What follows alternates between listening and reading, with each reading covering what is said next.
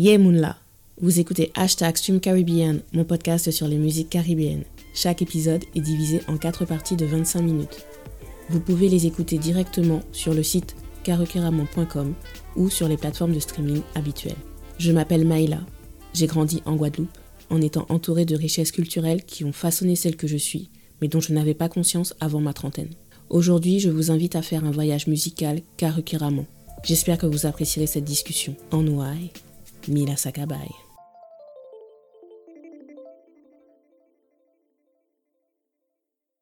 Et voilà, nous arrivons au bout de cette discussion avec Jocelyne Berroir. Dans cette quatrième et dernière partie, nous parlons de l'industrie musicale de Guadeloupe-Martinique. Bon, je reconnais que nous avons parlé K-pop et Hallyu pendant près de 20 minutes. Je garde cette partie pour un bonus, mais c'est réellement inspirant d'entendre la passion avec laquelle elle évoque notre potentiel créatif et le rôle important du public pour porter notre art au plus haut niveau. Elle a prêché une convaincue, mais j'espère que ces mots vous donneront l'envie de croire en vous, vous donneront l'envie de rêver pour vous. J'espère que ces mots vous donneront l'envie de soutenir nos artistes. J'espère que ces mots vous donneront l'envie de hashtag Stream. Ceci sera la parfaite introduction aux épisodes avec d'autres artistes que vous découvrirez très prochainement. Abonnez-vous à ma newsletter et restez connectés pour la suite des aventures du podcast hashtag Caribbean. Merci encore Jocelyne Berroir, merci Kassav. Bonne écoute. Dans mon ressenti, il y a beaucoup de jeunes chanteuses actuellement qui disent qu'elles n'ont pas envie de faire du zouk parce qu'on les cantonne dans le zouk. Il y, a, ce côté de, comme ce sont des femmes, donc on leur laisse le zouk et elles ne, peuvent pas faire autre chose.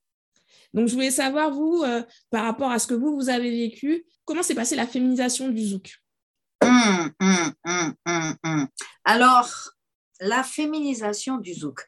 J'ai vu il n'y a pas longtemps justement un documentaire où ils avaient euh, retrouvé euh, une interview de Jacob et Jacob disait, oui, Jocelyne, on veut l'installer devant. Il faut qu'elle soit autant un élément fort de Kassav, exactement comme tous les hommes de Kassav. C'est une femme, elle en a la capacité et on veut la mettre devant. Voilà. Alors, euh, je sais qu'effectivement, euh, les garçons, c'est eux qui m'ont dit à une époque, ah, il faut que tu chantes une chanson, donc on m'a donné Soleil, puisque euh, le, chanteur original ne faisait pas partie de Kassav et ne faisait pas les tournées avec nous, c'était euh, Freddie Marshall. Donc, donc euh, il n'y avait pas d'interprète pour, pour, Soleil euh, en scène et je n'avais pas de répertoire. Et la première chanson que j'ai écrite avec Kassav, c'était Momentala, qui n'était pas un succès, que les gens ne réclamaient pas particulièrement. Bon, il nous est arrivé de le jouer au début, mais Soleil a pris le dessus jusqu'à ce que j'ai mauvais joue. Donc, je me suis retrouvée avec deux chansons sur le devant. Et c'est vrai que Jacob y croyait. Il y croyait, mais je pense que c'est à cause de ma personnalité. Il savait que je pouvais chanter en solo.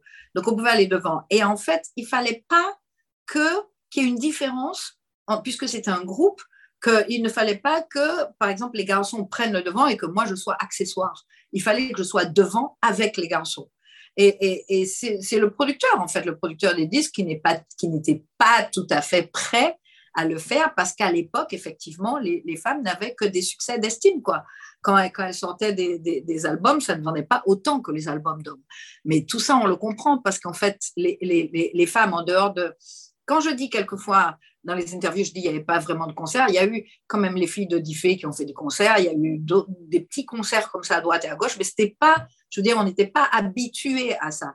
La femme, elle venait 9 fois sur 10 euh, en période de carnaval, euh, présenter un machin. Je mets, je de côté, bien sûr. Hein, présenter, ou alors, c'était de la chanson traditionnelle, comme Gertrude Sénin qui chantait des Begin et des Mazurka et des choses comme ça. Mais il n'y avait pas de considération pour la femme dans ce métier-là. Déjà, quand les hommes parlaient des femmes, on n'était pas glorifiés, on était plutôt yaya, c'est un vagabond, euh, tel machin, fais-moi fais-moi ci, fais-moi ça, machin. Enfin, on avait tous les défauts du monde.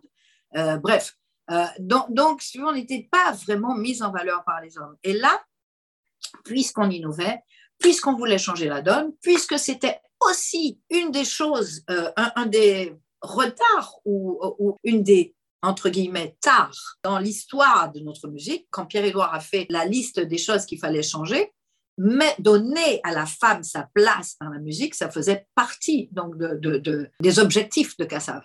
Moi, j'ai été appelée en tant que choriste, mais ils savaient que je pouvais chanter en solo. Ils ne m'ont pas laissé longtemps euh, être choriste. Ils m'ont tout de suite invité à faire un titre. Donc, il fallait que je fasse mes preuves quelque part. Et quand, avec Mauvais Joue, Pas besoin palais, tout ça, le truc a commencé à monter, Chawa, ils savaient que je pouvais écrire des textes et, et, et, et de beaux textes. Excusez-moi, je mal. Non, mais c'est vrai. J'essaie de rester. Hein, bah oui. Ils aimaient mes textes et ils aimaient ma façon de m'exprimer. Donc, ils trouvaient anormal que je n'ai pas d'espace, euh, je veux dire. Et comme je faisais partie du groupe, donc ils devaient, eux, m'aider à être devant. Et moi, j'ai fait ma part aussi, c'est-à-dire que j'ai appris avec les autres, euh, j'ai voilà, progressé aussi au fur et à mesure et, et, j'ai atteint euh, la place que, qui m'était réservée quelque part et que, et entre guillemets, je méritais. Voilà, c'était un peu ça. Donc, et, en fait, le fait d'avoir fait justement des tubes avec Mauvais Joue, avec Pas Besoin, Pas les compagnies, mais toutes les autres filles ont tout de suite plongé dedans, à tel point que Zouk Machine sort son album avant même le mien. Et Tania sort en même temps que moi en décembre 86. L'année 86, c'est l'explosion des femmes. Et par la suite, je constate que justement, il y a eu toute une période où on n'attendait même pas les, albums des garçons. Je veux dire, on connaissait très peu de garçons. Il y avait Floro, il y avait Patrick, il y avait Jean-Philippe Martelly, tout ça, Jacob Desvarieux. Mais on attendait beaucoup. Il y avait Edith Lefel, il y avait euh, Tania Saval, il y avait les Zouk Machines, il y avait ensuite il y a eu Joël Ursule qui a, quand elle a quitté les Zouk Machines. Et puis il y a eu des machines. Donc tout le monde attendait l'album féminin, quoi, qui, qui, qui, tiendrait le haut du pavé, etc. Et c'était, euh, moi, c'était de bonne guerre, quoi. Ça, ça, en tout cas, ça, ça motivait, ça motivait. Et les femmes ont, en fait euh, pu avoir leur place réellement dans, dans, ce métier qui était essentiellement masculin, qui était dominé en tout cas par, par, les, par les hommes. Voilà. Je trouve que ma génération a peut-être parfois tendance à trop dire on ne se sentait pas représenté euh, quand on était plus jeune, on ne se voyait pas et tout. Mais avec le recul, je me dis, quand je voyais ces femmes, eh ben je, me, je, me, je voyais le genre de femme, j'arrivais à me projeter, je, je, me voyais, euh, je voyais la femme que je, je pouvais devenir. Et, euh, mais bon, comme j'étais jeune, donc j'avais pas conscience. Donc, mais bon. Bah, c'est-à-dire que quand, quand toi, tu arrives et tu commences à t'intéresser à la musique, il y a ce moment, cette manie qu'on a tous, quand on a un truc qui fonctionne, c'est de, quelque part lui trouver des faiblesses. Voilà. Donc, personne ne pouvait faire comme Gassav, enfin, ne pouvait composer exactement comme Gassav. Certains réussissaient à le faire. Je veux dire, avec euh, Tania avait son propre style, elle avait vraiment euh, trouvé son style de zouk. Il y avait euh, les zouk machines qui avaient également leur, style de zouk, mais beaucoup d'autres arrivaient et, en fait, elles arrivaient avec les ordinateurs. Donc, les ordinateurs simplifiaient le travail. Il y a eu même des morceaux qui était fait avec la même base rythmique, c'est-à-dire que c'était un truc, comme on disait, autoroute, euh, deux, trois accords, quelquefois quatre, euh, qui roulaient, et puis on faisait une nouvelle mélodie dessus, on faisait des petits arrangements pour qu'on ne reconnaisse pas exactement le même truc, mais c'était la même base rythmique que, qui était livrée, et, plein de morceaux sortaient comme ça. Donc, évidemment, quand ce que, ce que je disais aux gens, je disais, mais vous n'avez même pas besoin qu'on chante. Le zouk, à partir du moment où vous avez le 1, 1, 1, 1, avec une basse et un piano dessus, vous dansez déjà dessus. Donc, il y a, eu une lassitude de la part des gens parce qu'il n'y avait pas justement ce que Kassav et d'autres, comme Tania Saint-Val, par exemple, proposaient. C'est-à-dire qu'on proposait à chaque fois des arrangements qui étaient différents. Tania, par exemple, elle a changé, elle a travaillé beaucoup avec Willy Salcedo au départ. Ensuite, elle a fait un album, mais c'était avec d'autres personnes. Après ça, elle est partie dans un autre style et compagnie. Donc, Bon, elle cherchait où et comment exister, en fait, parce qu'il y a eu un moment où justement il y a eu une telle saturation et une telle euh, dépréciation, en fait, euh, du zouk, qui fait que certains ont eu des doutes. Est-ce que je dois continuer à faire du zouk ou bien pas? Moi, je dis de toute façon, si le zouk se déprécie, c'est parce qu'il nous manque quelque chose et parce qu'il faut que nous, on, recommence à innover. Donc, Kassav ne doit pas être une exception, ni Tania, ni les zouk. Je dis, c'est tout le monde qui doit pouvoir justement se dire, mais s'ils ont réussi, pourquoi pas moi? Donc, euh, il faut se nourrir de ce qui a déjà été fait, décortiquer les arrangements de Kassav. Parce que quand on décortique les arrangements de Kassav, on comprend que le Zouklov qui a été offert en fin des années 70 et compagnie était un Zouklov qui était linéaire, qui ne donnait pas quelque chose de machin. Aujourd'hui, j'entends des, j'entends des choses. Je mets mon zap, je regarde qui a fait, qui machin, je réécoute et tout, parce qu'il y a quelquefois des envies de machin, ça va être un peu plus avec des voix un peu gospel, un peu machin. Il y a des choses qui sont proposées qui sont intéressantes au niveau des, des, arrangements des chœurs, au niveau des arrangements des choses. la seule chose que je dis, faut faire attention à ne pas trop copier les autres pour apporter de la nouveauté au zouk, parce que c'est pas en prenant euh, ce que les Américains font tel quel et le, et le, le, le, mettre sur le zouk, que, que c'est original. C'est original dans la mesure où ce que l'Américain fait, tu le transformes à ta manière pour pouvoir le mettre sur ton zouk. Et c'est là que tu auras créé. C'est là que tu auras machin. Parce que je veux dire, Kassav n'a pas, à chaque fois, bon, euh, le, la, la, comment je pourrais dire ça? Euh, la douche divine euh, pour, pour imager, je veux dire, n'était pas là tous les jours. Je veux dire, on est obligé d'écouter d'autres choses. Je veux dire, c'est en écoutant des chansons euh, sud-africaines que moi j'ai eu envie à un moment de faire des chœurs qui faisaient avec des trucs un peu à la façon des, des, Sud-Africains, mais dans mon zouk. C'est-à-dire que je lui, je, je, lui donnais une place, je l'invitais dans le zouk, et donc il se fondait dans le zouk, et c'était pas du, truc sud-africain qui était déposé sur du zouk. Or, aujourd'hui, j'ai l'impression qu'il y a des trucs américains qui sont déposés sur le zouk. Et ça, c'est pas, c'est pas, pour moi, c'est pas le, ce qu'on avait euh, proposé de faire. Ce qu'on a proposé de faire, c'est de puiser en nous ce que nous avons de beau, de grand, de fort musicalement et le mettre dans, nos chansons. Et je veux dire, il vaut mieux prendre un peu plus de temps pour pouvoir composer et arranger les morceaux plutôt que de courir faire un truc à la va-vite parce qu'on a trouvé une jolie mélodie et que ça va être un tube. Parce que ça risque d'être un tube pendant trois mois et ensuite c'est insipide. Ça devient insipide. je veux dire, au niveau des textes, au niveau des machins, il faut quelque part que qu'on travaille un peu plus pour parce que c'est comme ça seulement qu'on arrive à, atteindre un certain niveau. Certains ont la chance de faire des trucs complètement ridicules. Ah, ma maman, et ça marche. Bon, on ne sait pas pourquoi, et parce qu'il y a un nul berlu, peut-être qui tire les ficelles et qui a décidé que ce sera un tube.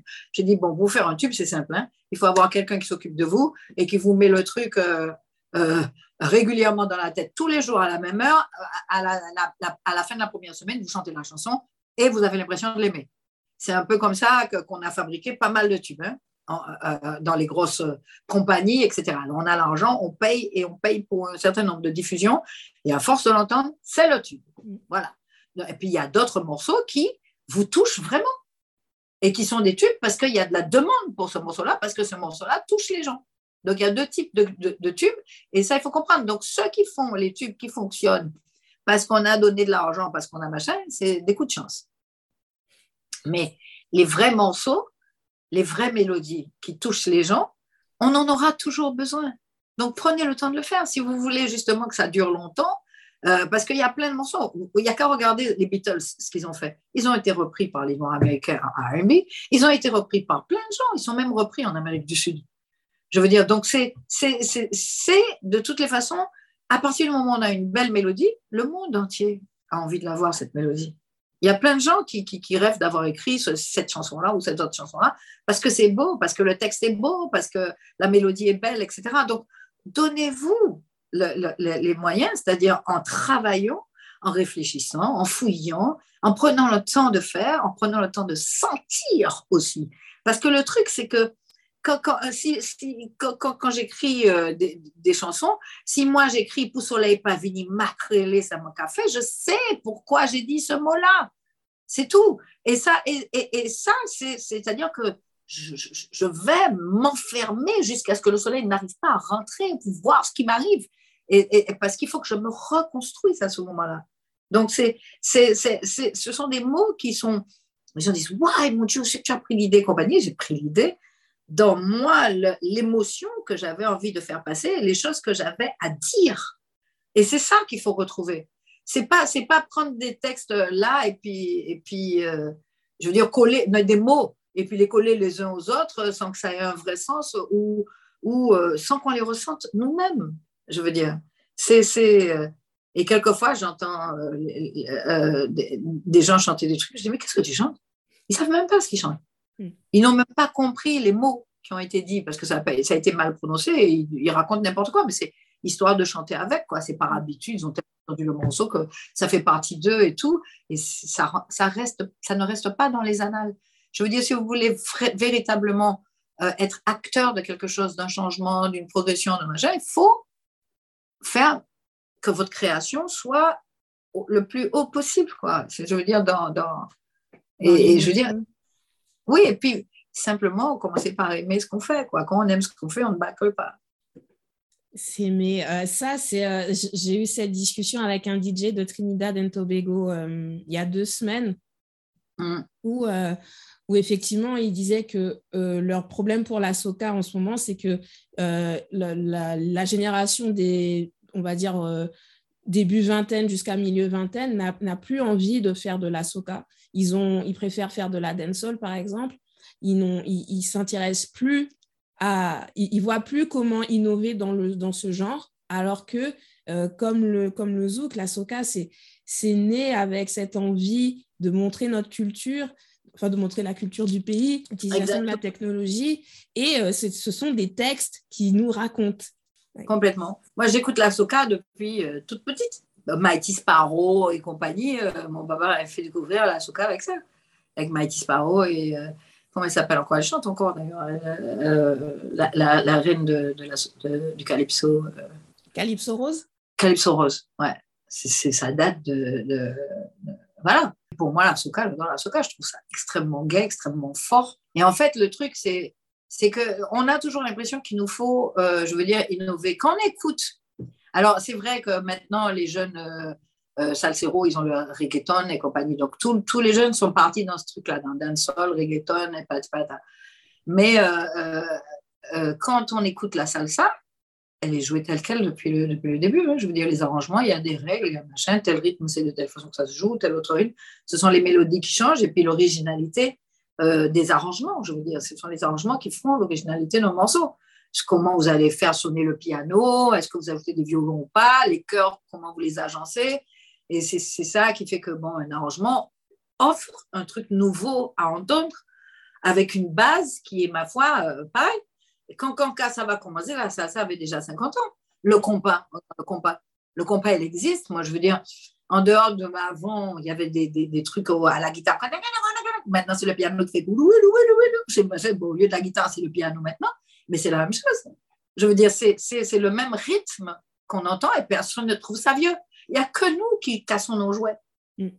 Nous, nous avons pris l'habitude comme si on avait intégré que ce qu'on avait n'était pas bon, n'était pas suffisamment bon pour qu'on l'aime suffisamment pour le protéger et continuer à le travailler pour qu'il existe. Mm. Voilà. Et le problème, c'est que le zouk, c'est la musique de chez nous qui est partie le plus loin possible. Les gens réclament encore Kassav sur plusieurs continents.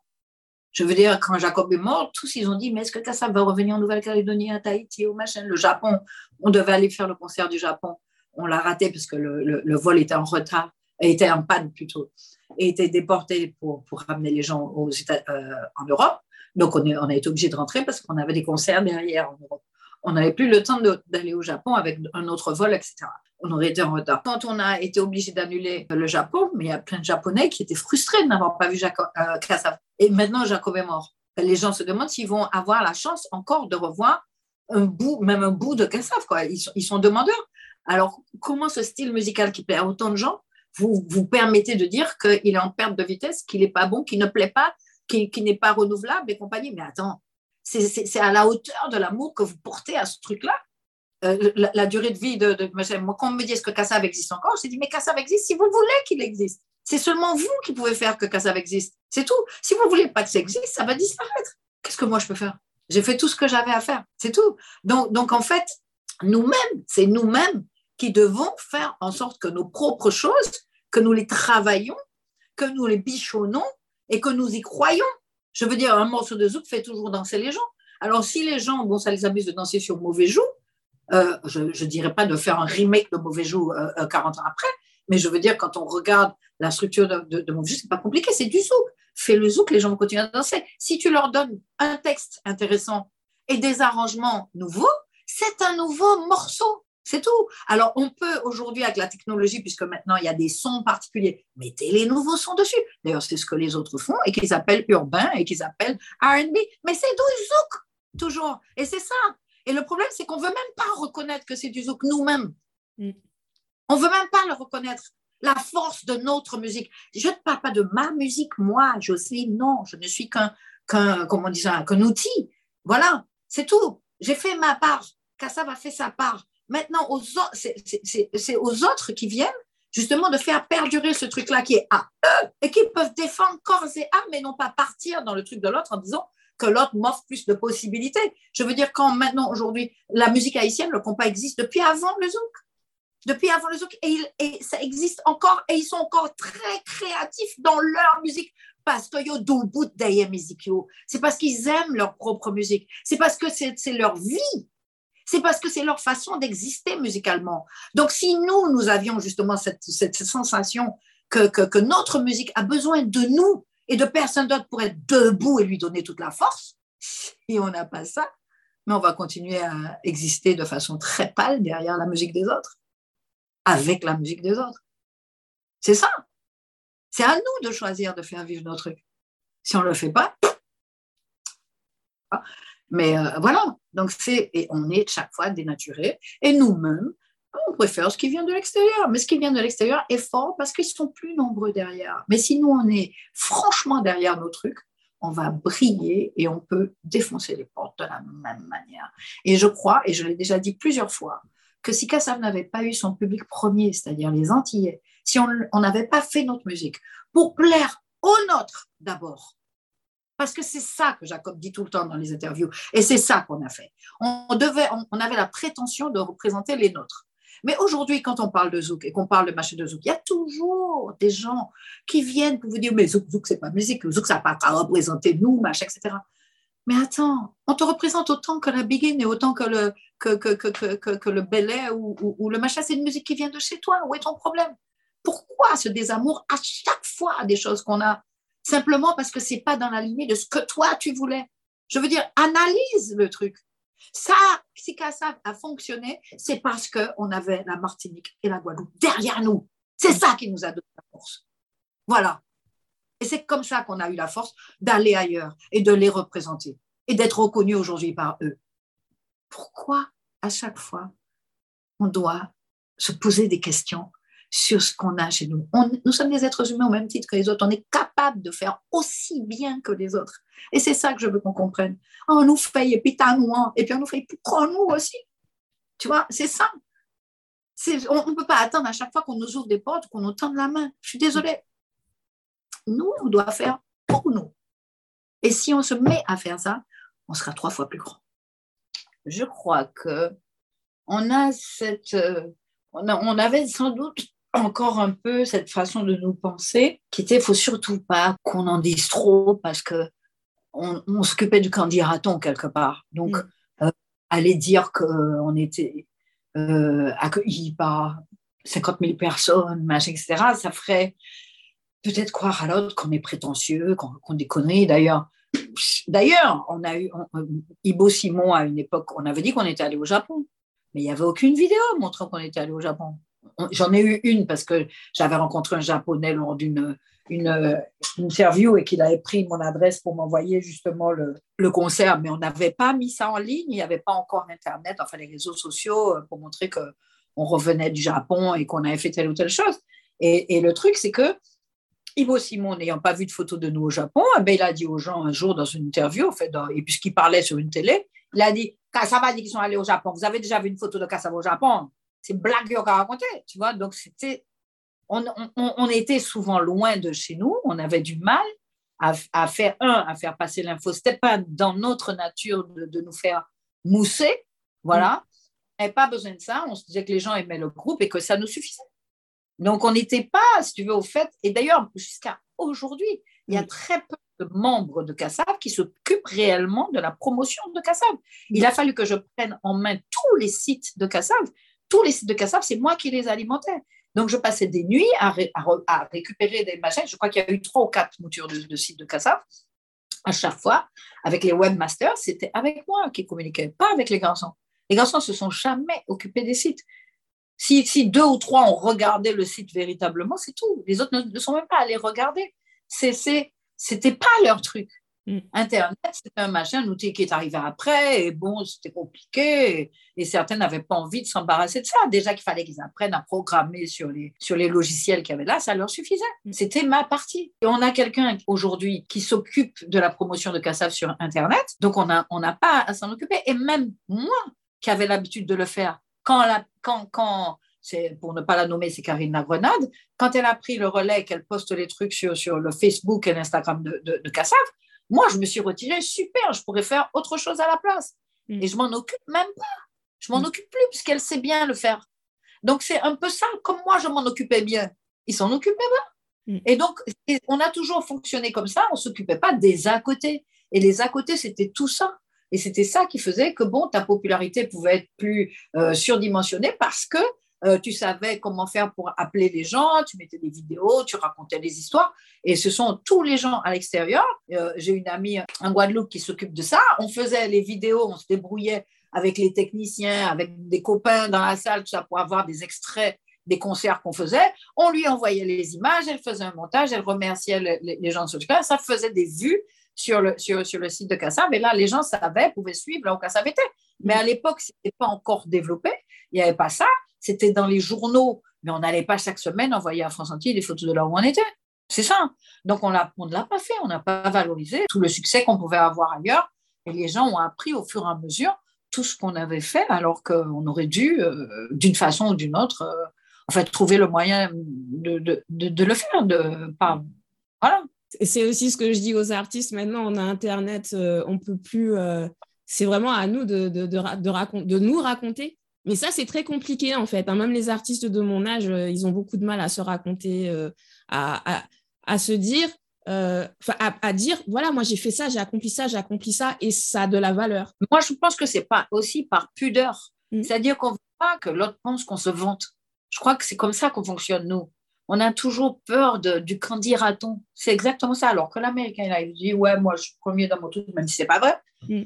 Il dit, tu crois, tu crois pas, tu fais ce que tu veux avec. Bon, certains le font chez nous aussi. Maintenant, les gens, les gens sont plus à même de, de dire ce qu'ils font et tout. Mais je crois que bon, on, on, est énormément dans le doute à chaque fois. Et donc, on a, on a toujours peur de, de, de, trop parler de nous. Euh, si on ne nous pose pas la question, on ne dit pas. Voilà. En général, dans les, dans les interviews, je vous entends dire euh, que Kassav bénéficiait déjà d'une certaine reconnaissance dans la Caraïbe, puis ensuite vous êtes euh, allé en France. On n'a pas trop voulu de vous. Euh, donc dans ce cas-là, dans ce cas, vous vous êtes dit bon bah allez, on va aller sur, euh, on va aller en Afrique, et c'est à partir de là où vraiment euh, ça a pris. alors moi, ma question c'était, c'est quoi exactement, enfin, à quoi ça correspond ce, ce, début de reconnaissance dans la Caraïbe?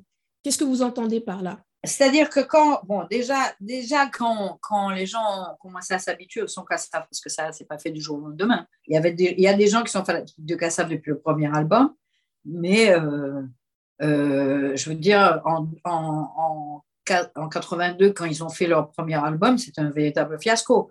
Donc, quand moi j'ai intégré le groupe en 83, on a recommencé à faire euh, un circuit qui était différent de, des prétentions de Kassav au départ, parce que Kassav avait l'intention de faire des concerts, pas, des, pas du bal, mais on a commencé déjà à se produire dans les salles de bal, c'est-à-dire qu'entre deux groupes, on était un peu la cerise sur le gâteau, quoi, un petit peu ça. Donc on venait, on faisait un spectacle pendant une demi-heure, une heure, peu importe, mais pour habituer les gens au son. Quand en 84, en décembre 84, l'album de Georges et Jacob sort, euh, classe c'est le médicament donné avec Elélé, tout ça, etc., c'est vraiment le, le raz-de-marée. C'est-à-dire que tous les gens, enfin, presque tous les gens, adoptent la musique de Kassav et, et s'accrochent à Kassav. Mm. Et là, on est en 84, le premier Zénith, c'est en juin 85 la Côte d'Ivoire nous appelle, en, je crois que c'est en mai, un mois avant, on part en tournée en Côte d'Ivoire, avant le Zénith. D'accord? Et, là, l'histoire de Kassav commence avec l'Afrique, là, en mai, en mai 85, quand on commence à partir en Côte d'Ivoire, parce que ça fait boule de neige. Et euh, dans toute l'Afrique, euh, je veux dire, ils entendent, ils disent que Kassav vient en tournée, chose que ne faisaient pas beaucoup d'artistes américains. Peu d'artistes américains sont allés tourner en Afrique. Mm. Parce qu'il y avait trop de moustiques, parce qu'il y avait, la, je ne sais pas moi, la malaria, etc., etc. Il y avait plein de raisons qui faisaient que. Oh, qu'ils aiment autant que James Brown ou les autres, parce que les Africains, ils savaient être fanatiques, véritablement. Bon, je veux dire, Kassav tournait, tous les pays d'Afrique ont demandé Kassav. Et on faisait de plus en plus de personnes dans les stades et tout. Et la France, à ce moment-là, quand elle a entendu ce qui se passait en 85-86 en, en, Afrique, en 87, ils, nous ont, ils sont venus nous caresser dans le sens du poil. Mm. Et comme à ce moment-là, on était prêt à quitter Jojo, donc on a signé avec euh, CBS, qui, devenait, qui, allait devenir Sony. Voilà, mais c'était les, les, euh, on ne tournait pas, on tournait même pas seulement en Martinique et Guadeloupe, c'est-à-dire que quand ça a commencé en 84, la Martinique et la Guadeloupe étaient demandeurs, mais on est aussi parti à Trinidad, on, on a joué en Antigua, on a joué aussi euh, dans les Virgin Islands, Saint-Thomas, on a fait quand même des, des machins, et puis Curaçao, avant même de, de, de, commencer à être connu, euh, je veux dire, dans, dans les autres machins, euh, en Europe. Mm. Et, c'était des endroits qui, qui, nous appelaient régulièrement. Donc, je disais, quand le groupe était installé, je veux dire, chez nous, avait le soutien, en tout cas, des deux îles. Mm. Et, et, mais pour la France, c'était difficile. On jouait en France, mais on jouait dans des petits endroits euh, sans, sans, aucune valorisation, quoi. Voilà. Mm. Alors que quand vous dites que vous faites l'Olympia ou le Zénith, Là, ça vous valorise, ça, ça, vous donne une carte de visite. Quoi. Et en 85, on fait le premier Zénith sans la presse. Or, plein d'artistes hyper cotés de France ont cherché à faire le Zénith sans jamais réussir à le faire. C'est-à-dire qu'il fallait mettre 7000 personnes dans une pièce. Mm. Et ça, ils n'arrivaient pas à le faire. Dans ce cas, euh, aujourd'hui, euh, avec toutes les avancées technologiques, euh, est-ce que vous pensez que pour nos artistes, passer par la Caraïbe, c'est un moyen de aussi ensuite atteindre un marché international? Je vais dire un truc, hein. à moins d'avoir bon, le look qu'il faut et faire de la pure variété française pour pouvoir espérer percer ici, en tout cas pour le moment, vu les mentalités. Tu vois, si, si on n'a pas, parce qu'il y a un blocage et je ne sais pas, je ne sais pas comment le débloquer, voilà. Mm. Donc, moi, je dis, si on a son public premier, c'est-à-dire les gens qui nous ressemblent, mm. euh, euh, on est certainement plus fort et on, peut peut-être euh, prétendre ouvrir d'autres portes. Mm. Moi, je crois. Je le crois aussi. De toute façon, c'est pour ça que je pose la question, parce que moi, quand je le dis, les gens, ils ne me croient pas. Enfin, c'est pas qu'ils ne me croient pas, je, veux dire, ils n'arrivent pas à y croire, ils n'arrivent pas à voir, ils n'arrivent pas à se projeter. Alors que justement, et du coup, je, je reprends toujours l'exemple de Kassa, je dis, mais Kassav l'a fait. Et tout à l'heure, vous avez, vous avez utilisé l'expression que j'utilise. Vous êtes une norme. Vous n'êtes pas une exception en réalité. Pour nous, vous êtes une norme. C'est ça. Euh, c'est à, tout le monde de, de, vous, de vous considérer de cette façon pour nous. Mais euh, en fait, le problème, le problème qu'il y a, moi, je pense que s'ils n'y croient pas, c'est parce que justement, ils n'ont pas confiance en nous-mêmes. C'est parce que nous ne nous faisons pas confiance. C'est ça le problème. Le problème, il est là. C'est que bon, on va se dire, ouais, ben, moi, j'y crois pas. C'est pas parce que j'aurai du succès chez moi que j'aurai du succès ailleurs. C'est simplement parce qu'il ne croit pas qu'il pourrait même avoir du succès chez lui. Et de toute façon, il ne fait pas un truc pour chez lui, il fait un truc pour l'international. Donc, il va essayer de faire un truc qui va plaire à l'international pour, pour, pour, aller vers l'international qui est plus vaste que les 400 000 personnes, même pas, qu'on a chez nous. Mm. C'est ça le problème. Mm. Or, si, si moi, je dis, l'exemple de Kassab avait fait une musique qui plaisait aux gens du pays d'abord. Et c'est ça qui a fait que, bon, on a pu, on était fort justement de ce soutien-là, parce que ces gens-là, ils parlaient aux gens qui étaient à Paris. Quand Kassab est allé jouer à Paris, tout le monde est venu. C'est ça.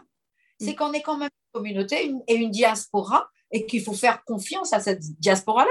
Mm. Et il faut que cette diaspora-là fasse confiance aussi au machin. Et il n'est pas dit. Et en plus, moi, je dis, c'est pas le, problème qu'on a aussi, si tu veux, on a un problème au niveau des diffuseurs, chez nous même, parce que bon, il y a des gens qu'on fait venir de Paris parce que leur façon de parler est plus sympa, plutôt que d'entendre le gars dire Bon, ben, les hommes, nous, les machins préfèrent entendre dire maintenant, le morceau qui est top, qui est machin truc.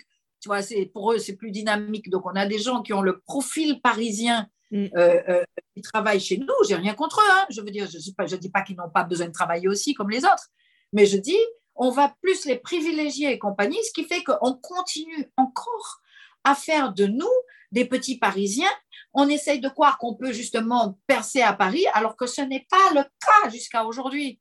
Mm. Donc, le public premier qui peut être le, ton, soutien, c'est ton peuple. Or, quel bien peux-tu faire à ton, à ton peuple si tu ne fais pas quelque chose qui le représente? Ça, c'est la vraie question à se poser. Et parfois, j'ai l'impression que les artistes, ils ont peur de se la poser. Parce que comme la réponse, euh, parce que c'est ça, c'est se mettre face à soi-même. Mais c'est ça, c'est exactement ça. Qui es-tu? Mm. Qu'est-ce que tu as à donner à l'autre, sinon toi? Mm. C'est tout. Mm. C'est pas plus compliqué que ça. Qui es-tu? Quand tu vas vers l'autre et que tu dis, me voilà, qui est là? Est-ce que c'est vraiment toi? C'est tout.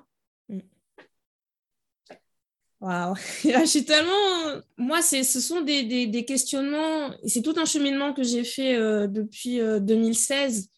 Euh, euh, et, et, comme je vous dis, quand je parle avec des gens, il y a peut-être deux personnes que j'ai rencontrées qui ne, qui ne m'ont pas donné l'impression d'être Euh, et, et, donc, bah, du coup, ça fait vraiment pas beaucoup de monde. Et je me dis, c'est triste, mais j'ai quand même espoir que ça change.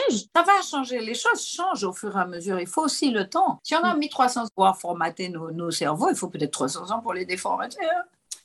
Le, travail est en marche, en tout cas. Alors, voilà. ma dernière question, et, euh, et, je pense que ça va vraiment euh, permettre de, de couvrir tout ce qu'on a dit depuis le début de cette discussion et qui est cette question, je pense aussi que euh, les artistes de ma génération et plus jeunes euh, devraient se poser, c'est pour vous, Justine Berroir, quelle est votre définition de la réussite? Et est-ce que votre, la définition que vous allez me donner, est-ce qu'elle est la même que celle que vous auriez pu me donner quand vous aviez 20 ans? Non, je pense que ça ne peut pas être euh, la même. Je ne pense pas que la définition de la réussite à 20 ans est la même aujourd'hui que j'ai trois fois 20 ans. Euh, quand, on a 20 ans et qu'on pense à la réussite, on, reste encore sur les schémas que nous ont inculqués nos parents. C'est-à-dire que réussir, c'est avoir un métier et avoir suffisamment d'argent pour avoir une maison, nourrir ses enfants, une voiture et éventuellement un bateau et une deuxième maison de vacances quelque part. Quoi. je veux dire, c'est toujours le, euh, comment on dit ça, c'est l'argent. Mm. C'est le, les biens matériels. C'est ça, réussir pour beaucoup de gens. C'est-à-dire qu'à partir du moment où tu, as, tu gagnes bien ta vie et que tu peux t'offrir ce que tu aimes, c'est-à-dire les biens matériels, c'est tu as réussi. Voilà. Maintenant, pour moi, la réussite, c'est avoir fait, euh, euh, avoir pris conscience que on ne vit qu'une fois, que cette vie-là doit être bien, et donc trouver à quel moment euh, on s'empêche d'avancer. Pour moi, c'est ça, réussir à sa vie. Réussir sa vie, c'est arriver à un degré de, sagesse où vous savez faire la part des choses et pouvoir vous dire le soir, j'ai merdé là.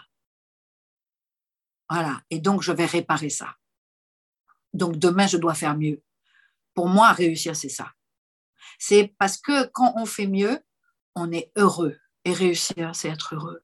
Et, je, vous assure que ce n'est pas une question de finance. Bien sûr, ça y contribue. Bien sûr, si on a de l'argent pour payer son loyer, c'est mieux. Mais on n'a peut-être pas besoin d'avoir quatre voitures et deux hélicoptères. Mm. Suffisamment pour vivre convenablement, mais surtout qu'au niveau de son cerveau, de sa tête, qu'on aille vers la paix. Je crois que c'est ça.